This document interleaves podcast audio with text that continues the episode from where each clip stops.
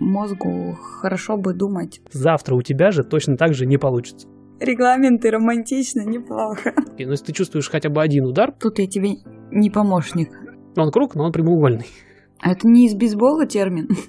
Теперь мы знаем, откуда ногти растут.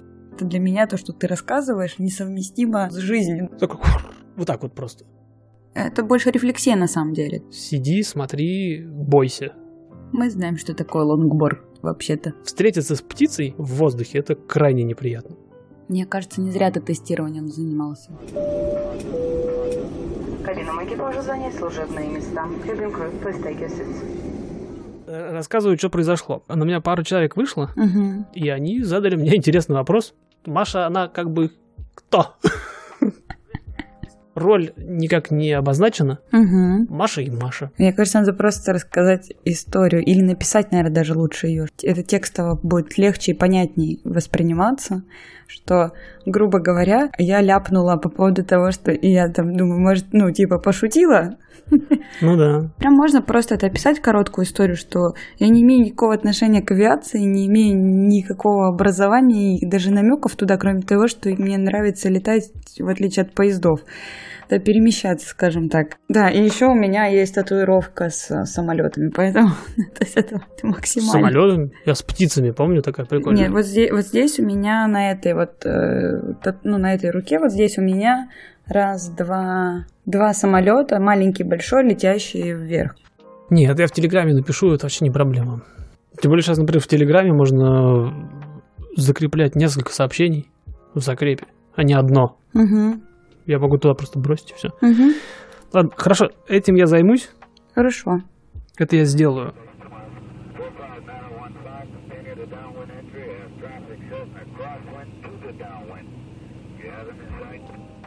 Да, надо просто начать разговор от того, что кого ты встречаешь в небе. Да-да-да. Кто так Бэтмена видел? Нет, там вообще. Как этого спрашивали Гагарина, типа, да, летал в космос, а видел Бога. А, Да-да-да. Ну, в этой серии Нет, такого нет, типа. Бога я не видел. Что ж. А Бэтмена все-таки, ну вдруг. Бэтмен.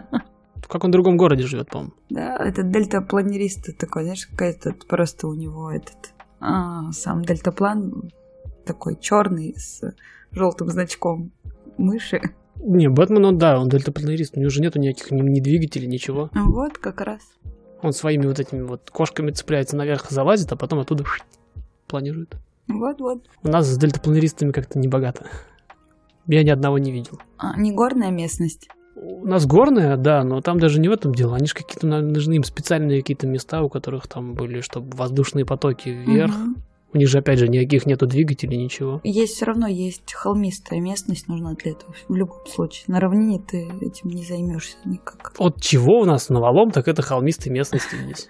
Ну, значит, у вас должно быть дельтапланеристов достаточно. Ну, где-то они, наверное, есть. Видишь, опять же, там, где мы летаем, очень плотно занятое воздушное пространство. И, м, и мы, в частности, летаем очень низко. У них там, наверное, места нет. Потому что мы как раз летаем, мы летаем в долине.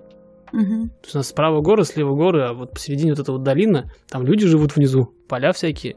Причем самое интересное, мы над этими полями отрабатываем отказ двигателя. И когда мы это делаем, это значит, что мы над этими полями, над частными домики чьи-то стоят. И мы над этим полем на высоте там 1300 футов, например. Ну, чтобы понимать, я могу заглянуть кому-нибудь в бассейн и посмотреть, что там происходит.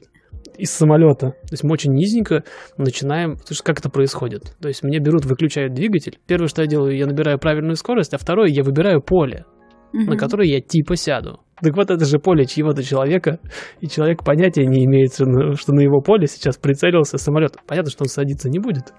Но он прицелился. Реально Мгм. из всех вот этих полей я выбрал вот это поле и начинаю кружиться над ним. Вот, и мы летаем очень низко, и поэтому, не знаю, дельтапланеристам просто некуда впихнуться. Бедненькие. Ну, над холмами мы летаем как хотим, по большому счету. А вот в этой долине на небольшой высоте летаем мы, а сразу над нами начинается воздушное пространство э, аэропорта Сан-Хосе. Мгм. А это уже большой аэропорт. Настоящий, взрослый. Серьезный международный аэропорт. И вот над нами ровно начинается воздушное пространство, где как раз вот эти все самолеты заходят на посадку. И нам туда нельзя. То есть, если мы летаем над этим местом, это как раз место, где мы виражи отрабатываем, полет по наземным ориентирам, когда ты выбираешь, Опять же, что такое выбрать точку? Это чье-то дерево, например, да, или как чья-то башенка, какой-то конкретный объект на Земле, и ты начинаешь вокруг него просто круги описывать. Опять же, люди, хотел сказать, не знают об этом. Конечно, они знают, они же меня слышат, я же летаю прямо на них над головой.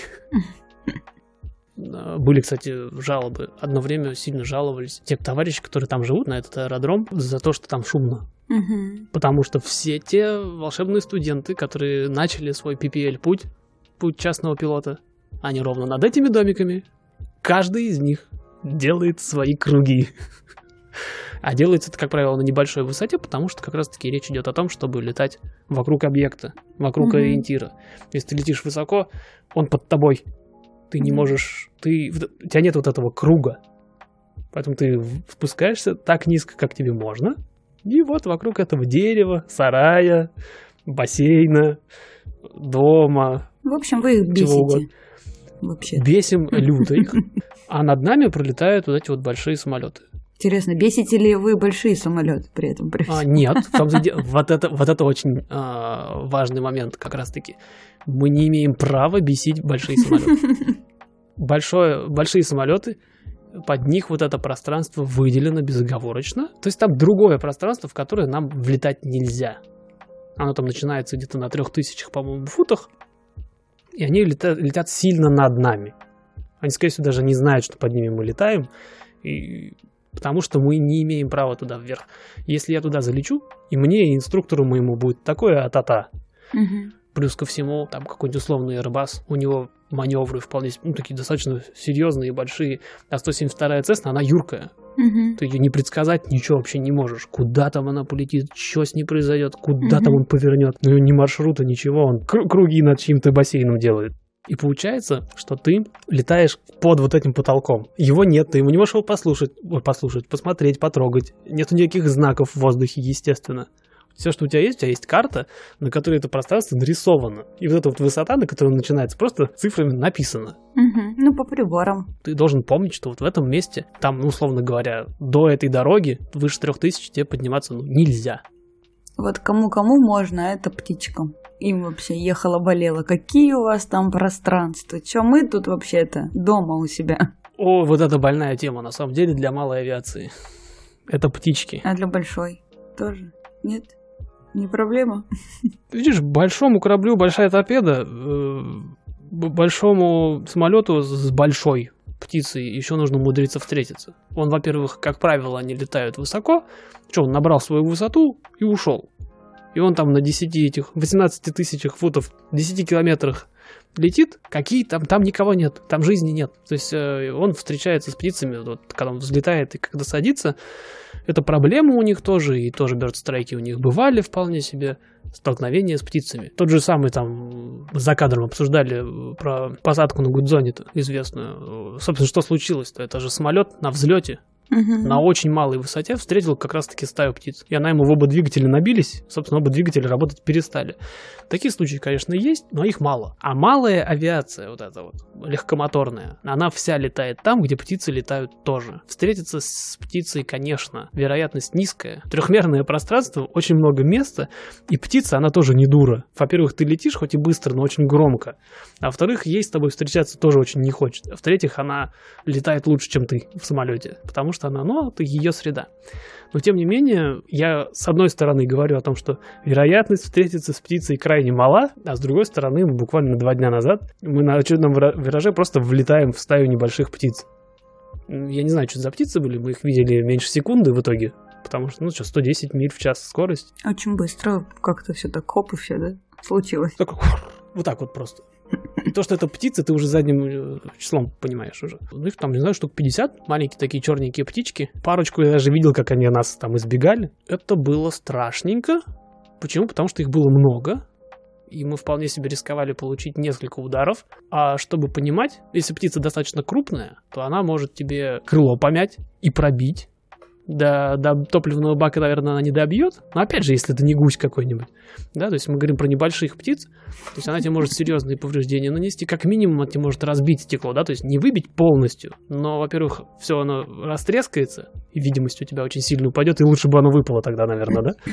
А во-вторых, простите, заляпает его. А дворников у тебя в самолете нет. Ну так уж получилось. В Цеснах нету дворников. Да? Я что-то как-то не обращала В больших внимания. есть, потому что там, во-первых, плоское стекло, во-вторых, они летают очень часто в таких условиях, что ну, тебя действительно заливает водой, дождь, например, там какие-то облачности. А если она попадает, допустим, в винт, ну, понятно, что от нее мало что остается, потому что она крутится очень быстро, э, но повреждение винта, как правило, обозначает, означает, что у тебя все, у тебя двигатель может работать, но при этом он тебя никуда не тянет, потому что деформированный винт, он э, разбалансируется, дико какая-нибудь вибрация, скорее всего, у тебя и двигатель заглохнет после этого. Соответственно, то есть встретиться с птицей, особенно с крупной, в воздухе, это крайне неприятно. Встретиться с некоторым количеством мелких птиц тоже может быть тяжело, потому что, ну, опять же, мало ли, да, куда она тебе там попадет, куда она тебе там прилетит.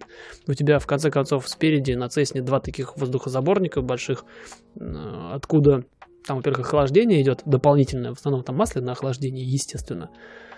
Но там дополнительно идет охлаждение воздухом, и там же идет, например, в той же дырке привод на... На что это? Не знаю. Тут я тебе не помощник. Короче, короче какой-то там ремень дополнительный. Наверное, на, на генератор, наверное, все-таки. И так далее. То есть последствия столкновения абсолютно непредсказуемые. И если ты чувствуешь удар, понятно, что ты видишь, вот они птички, но если ты чувствуешь хотя бы один удар после этого, все, ты уходишь на посадку сразу, потому что ты никак не можешь посмотреть снаружи, а что у тебя произошло. А может, ты там течешь уже где-нибудь, а может, у тебя там, я не знаю, хотел сказать, колеса нет, но ты же видишь колесо-то боковое, по крайней мере. Без переднего можно сесть. Ты никак не можешь оценить повреждения, то есть, если ты все еще летишь, и у тебя нету каких-то объективных проблем, то вроде как все нормально, но ты все равно ты все ты на ближайший аэродром и сразу садиться, потому что все, bird strike. Так, так и все, и говоришь, что у меня птица. Тебя отлично понимают, тебя сразу сажают, первым делом спрашивают у тебя, типа, ну ты как бы летишь или у тебя проблема уже, все. Мгм. Нет, нормально, я сажусь. Все, тебя сразу сажают без проблем.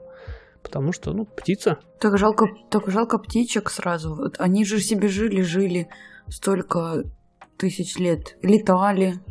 А потом пришли железные эти сооружения и такие, кто тут хозяин, да, типа, и они такие, прикинь, у тебя всегда было просто поле воздушное, свободное, а теперь все.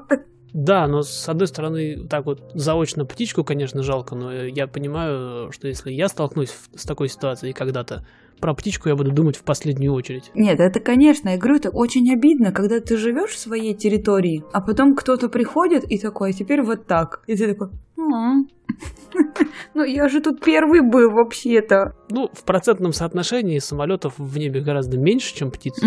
Слава богу, я думаю, в каком-то смысле. Они занимают меньше, как сказать, пространства. То есть в основном в небе нету ничего. Мгм. В небе в основном свободно. Мы периодически встречаем там самолеты другие, но они, как правило, далеко. Все равно все столкновения, и в малой авиации в том числе, большинство столкновений самолетов, они все равно случаются очень редко. И среди них большинство случается именно в районе аэропортов. Мгм. потому что там, особенно небольших аэропортов, потому что, как опять же в нашем случае, у нас вокруг аэропорта есть некоторое количество авиашкол, ну, плюс там стоянка с частными самолетами, и поэтому в, в районе самого аэропорта очень много над аэродромом, над самим кружится как раз-таки этих студентов, потому что Мгм. одно из самых любимых упражнений у студентов-пилотов я до него не дорос еще. Это как раз-таки паттерн. Мгм. Когда ты взлетел, сделал такой квадратный круг, но он круг, но он прямоугольный. Как сказать? Я поняла. ты делаешь этот прямоугольник, пролетаешь, и ты либо последний кусок, либо ты просто проходишь над аэродромом, либо ты касаешься, да, тачдаун называется. Ты когда ты сел, коснулся полностью, но тут же разогнался и обратно взлетел. А это не из бейсбола термин? Звучит как будто бы оттуда, так вот это... Но я ну, фактически это касание. Просто ты, ты- ты коснулся, зафиксировал, типа, я сел, но так как у тебя надо дальше отрабатывать, у тебя еще куча еще времени, ты сразу же взлетаешь обратно, тем более, что полоса достаточно длинная, 3000 футов. Тебе для посады и взлетки, посада и взлетки, взлета и посадки нужно не так много мест. Соответственно, ты можешь позволить себе и сесть, и взлететь на, за один прием. Ну, либо ты полностью останавливаешься, уже с- выруливаешь с нее, обратно заруливаешь и снова взлетаешь. Есть такие упражнения тоже. И за счет этого, особенно в некоторые дни, бывает такое, что над самим аэродромом очень плотный трафик. И тогда начинаются проблемы. Вот мы тоже пару дней назад заходили, мы со второго раза зашли только на посадку, потому что нас банально ну, то как это происходит? Мы не заходим пока ни в какие трафики, потому что мы занимаемся где-то далеко, потом мы возвращаемся оттуда и на подлете говорим, типа, аэродром, мы летим, будем садиться и на стоянку. И мы им, короче, говорим, после нас еще говорят, еще говорят, еще какие-то говорят, еще там кого-то сажают, кого-то взлетают, и мы понимаем, что на нас просто никто не ответил. Ноль ответа. Мы уходим просто на круг, мы еще не долетели даже до аэродрома, потому что мы им сказали, мы над вот этим вот местом, мы готовы садиться. Мы вернулись, а снова оказались над этим местом, и снова у них запросили. Потому что ну, просто нас не смогли отработать. Мгм. То ли нас пропустили, то ли нас забыли, то ли у нас, не знаю, есть ли такое понятие у них, может, у нас истекло время хранения сообщения, не знаю. Ну, короче, то есть настолько было там все занято, что, во-первых, нам пришлось по второму разу заходить, а во-вторых, вот тот случай, когда э, инструктор весь радиообмен взял на себя, потому что там нужно было прям вклиниваться Мгм. вклиниваться очень быстро короткими такими сообщениями, чтобы максимально безопасно сесть, но при этом минимально бесить оператора. Это вот тонкая грань такая. Поэтому все, большинство каких-то вот таких вот столкновений и э, инцидентов происходит как раз-таки в районе аэропорта, а в пустом небе встретить самолет, ну, сложно. Ты специально будешь целиться и не попадешь в него. Потому что все вокруг постоянно движется, они очень быстро летают, стараются держаться друг от друга подальше, но тем не менее, перед каждым маневром, перед отрабатыванием каждого упражнения, первое, что я делаю, я полностью осматриваюсь вокруг, чтобы вокруг меня никого не было. А инструктор, там специфический радио- радиообмен очень, он на специальной волне, которую слушают именно пилоты. То есть, типа, такой между собойчик. Мгм. Он нам говорит, типа, осторожно, мы на такой-то высоте будем сейчас круги мотать. Потому что одно дело, когда у тебя самолет летит, по прямой, допустим, он просто улетает куда-то, да? А когда ты кружишься, у тебя вероятность кого-нибудь поймать немножко увеличивается. То есть в тебя вот в этот паттерн кто-то может влететь еще. Ну, поэтому мы всегда предупреждаем других пилотов.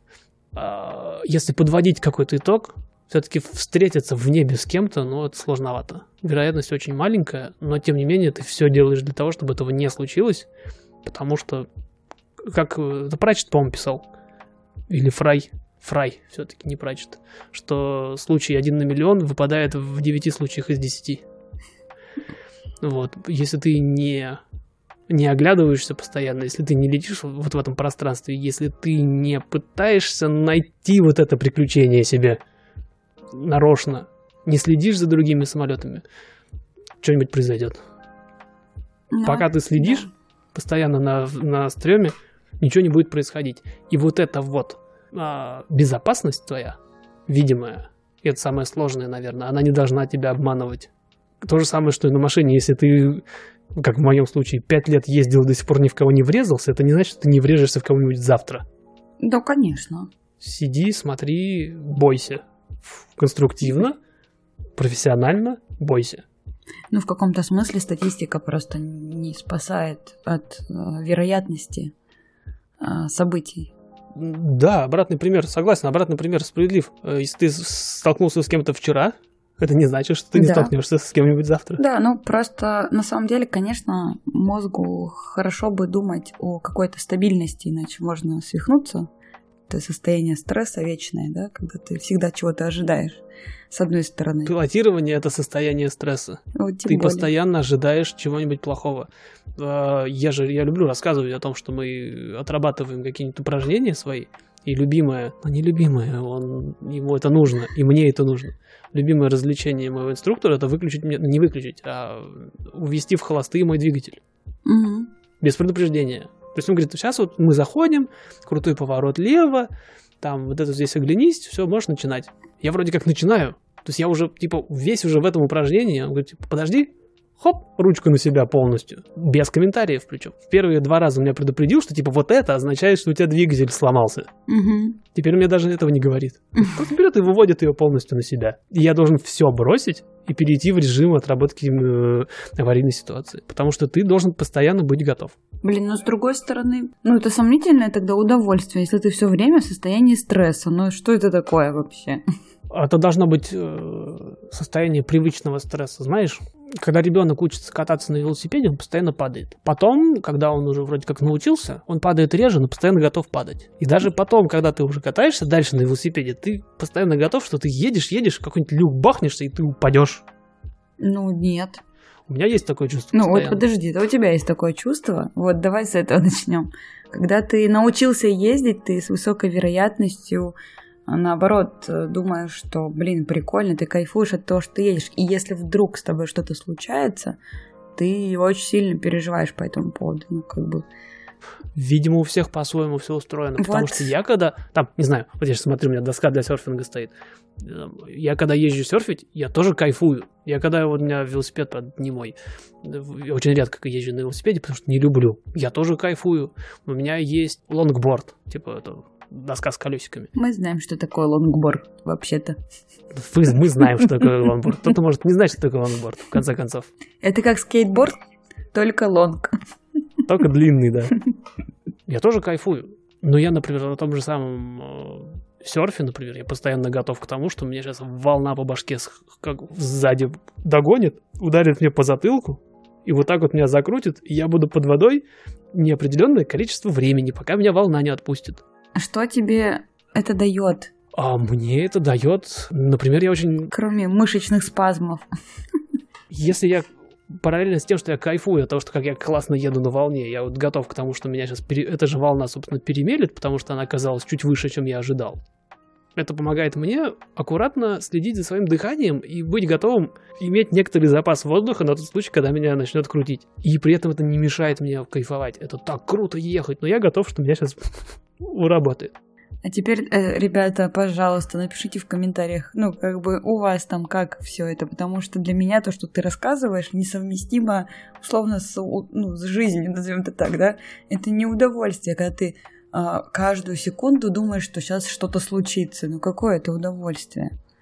А, нет, вы напишите обязательно где-нибудь, найдите где, например, в Телеграме, или вы можете у меня в Инстаграме, все эти э, контакты будут указаны в описании к этому эпизоду, а также к подкасту как таковому.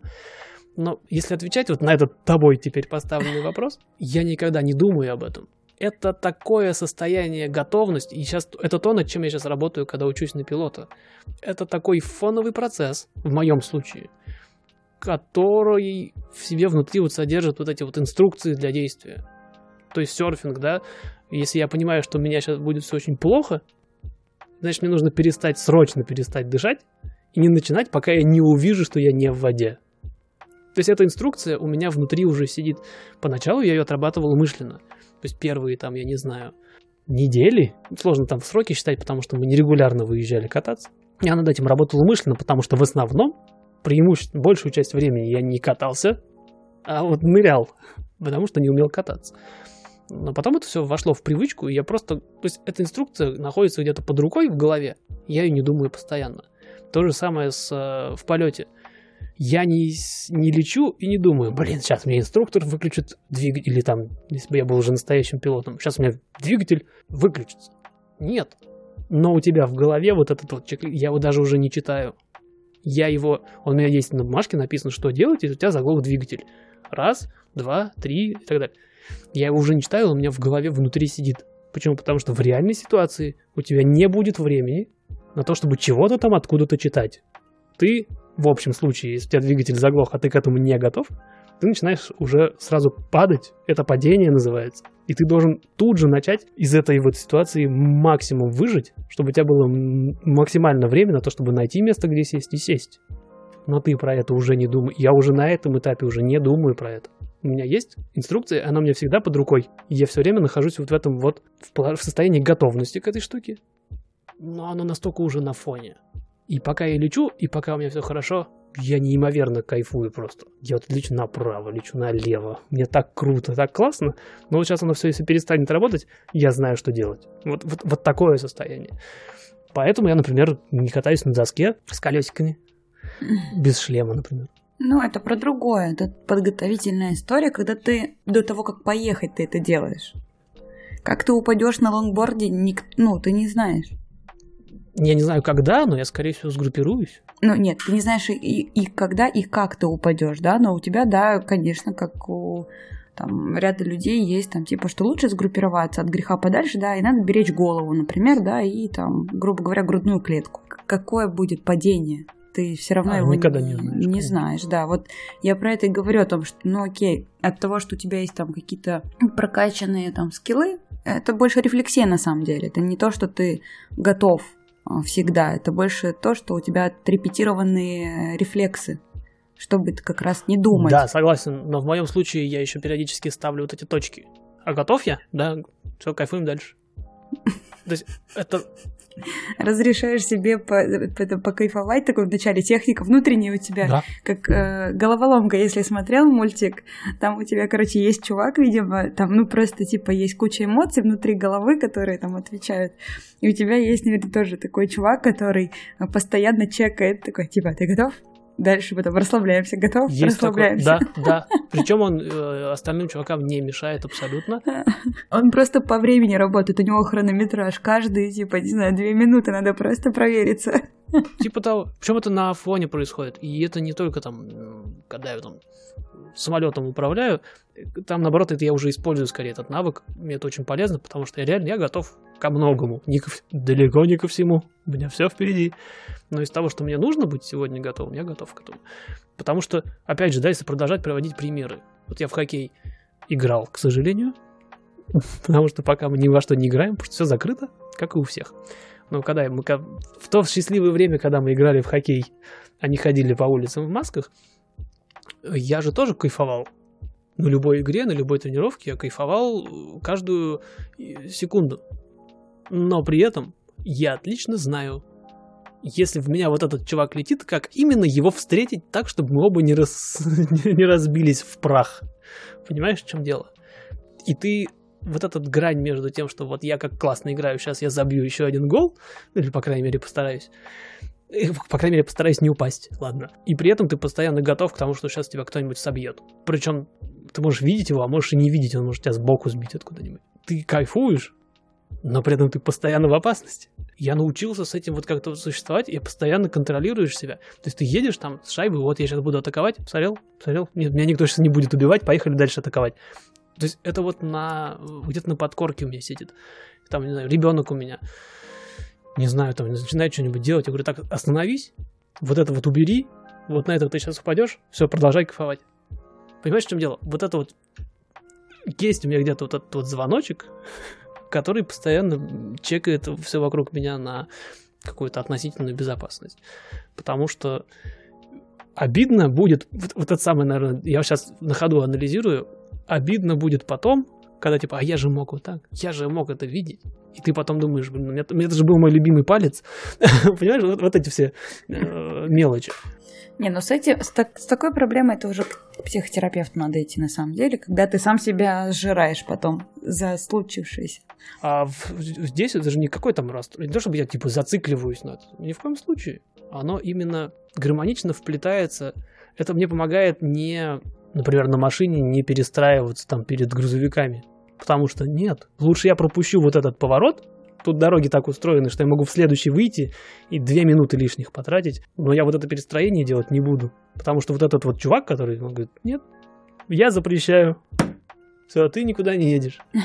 Когда ты начинаешь лететь, когда ты начинаешь летать, это становится особенно важно, потому что, опять же, мы, мы когда мы сравниваем с автомобилями, ты не можешь встать на обочину и подумать, так, окей, сейчас вот мы делаем вот так, вот так не... У тебя все происходит здесь и сейчас, и пока ты не сядешь, у тебя все будет происходить, знаешь, как сериал в ангоинге. у тебя все будет происходить постоянно. Ты должен принимать эти решения сейчас. И тебе будет гораздо дешевле, если ты в какую-то ситуацию то просто не попадешь. Твое процессорное время в мозгу, оно не безграничное. И чем больше ты подготовишь себе готовых сценариев, чем больше у тебя будет инструкций в голове, которые ты будешь автоматически проигрывать, тем меньше у тебя вероятности того, что ты начнешь придумывать себе, как выходить там из какой-то ситуации конкретной. Мне кажется, не зря ты тестированием занимался с таким подходом. Возможно. Нет, я зануда тот еще. Оно прям такое оттуда, знаешь, ноги такие хорошо растут. Ногти. Теперь мы знаем, откуда ногти растут. В этом плане работа... Почему я хорошо, быстро влился в, в пилотирование, и даже не само пилотирование как навык, да, а как э, деятельность со всеми ее требованиями, mm-hmm. со всеми ее инструкциями, потому что здесь очень сильно пригождается мой опыт как раз-таки в IT, потому что тестировщики, когда меня спрашивают, чем занимаются тестировщики, я обычно говорю, это люди, которые придумывают сначала инструкции, а потом им следуют. По большому счету, это 90% работы тестировщика. То есть, либо сами придумывают, либо берут там из дизайнов чьи-то инструкции, И потом по ним работают, работают, работают. Почему я сейчас занялся очень сильно автоматизацией? Потому что это определение, собственно, работы по инструкции. Ты пишешь скрипт, а он сам потом по себе работает. Ты очень сильно освобождаешь себе руки. И следование инструкциям, следование э, правилам, процедурам, что для тестировщиков, что для пилотов, это критично. И поэтому я сейчас очень легко, то есть мне говорят сначала вот это, потом вот это, потом вот так. У меня возникают вопросы, почему, но я, они у меня возникают потом. Я не спрашиваю, зачем, я делаю. Потом мы садимся, и на дебрифе уже, говорю, смотри, вот мы вот тут вот так вот сделали, почему мы так сделали? Говорит, а, ну все, сейчас я тебе буду рассказывать. У меня не возникает вопросов. Во-первых, сценарий, во-вторых, субординация. Вот эти два кита, на которых э, тестировщики стоят двумя ногами, и что мне сейчас очень сильно пригождается. И я, когда разговаривал с другими начинающими тоже тестировщиками, я на этом тоже часто делал упор, потому что работа тестировщика формально, очень сильно. Она очень творческая. Она ровно творческая до тех пор, пока ты придумываешь, что тебе делать. Пока ты изобретаешь, там, допустим, какой-то там если ты ручной тестировщик, как ты будешь это проверять, там какие-то сценарии, ой, вот вы мне принесли, так, принесли такую фишку, а что если ее вот так, а что если вот так? Но как только ты все это собрал уже в твой, условный говоря, тест-план, все, на этом твое творчество закончилось, потому что, во-первых, у тебя не будет время все это дело, там, а вот я вот так тыкну, да я вот так переделаю. У тебя есть конкретный план, ты его делаешь. Делаешь сегодня, делаешь завтра, делаешь через месяц. Потом, в конце концов, понимаешь, что ты задолбался, автоматизируешь его. Это другая история уже. У пилотов то же самое. Твой стати... среднестатистический полет, они все разные. Нету двух одинаковых полетов, их не существует, даже если они учебные, особенно если они учебные. Но они все собираются из каких-то вот таких очень конкретных очень правильных, очень понятных и очень формализованных кусочков. Ой, не хочу быть пилотом, походу. А вот, видишь, все разные, опять же. Пилотом быть... Э, не нравится мне то, как ты то, что сейчас рассказал. А вот для меня это так, так настолько романтично. Это настолько мое. Регламенты романтично, неплохо. Это же надо тоже уметь, понимаешь, в чем дело? И опять же, да, с одной стороны, вот этих куча микрорегламентов, да, когда мы говорим про полет именно но собрать их должен именно ты. Потому что, опять же, общий скрипт полета, его не существует. Э, я сейчас только сейчас понимаю, что у меня как раз вот это все пилотирование, опять же, не как процесс, а как процедура, как раз таки привлекает вот этой вот смесью жестокой просто, дикой формальности и при этом такого творчества, потому что ты сел, ты завел, ты взлетел, ты лети. Кроме тебя лететь некому, все каждую секунду у тебя что-то происходит, ты будешь на это реагировать, ты придумываешь, как вот эту птичку обратно посадить. Ну, сегодня нет, потому что у меня инструктор еще сидит со мной. Но в общем случае вот так. Каждый маленький кусочек тебе досконально известен, но как ты это все соберешь вместе, только ты и только сегодня. Завтра у тебя же точно так же не получится. Потому что там у тебя турбулентность, тут у тебя птицы, там у тебя облако, здесь у тебя аэропорт закрыт. Ты абсолютно не, не можешь не предсказать ничего. Но каждый маленький кусочек тебе известен. Ну, в моем случае будет, потому что я еще их не все знаю. У меня не все кубики Лего еще есть.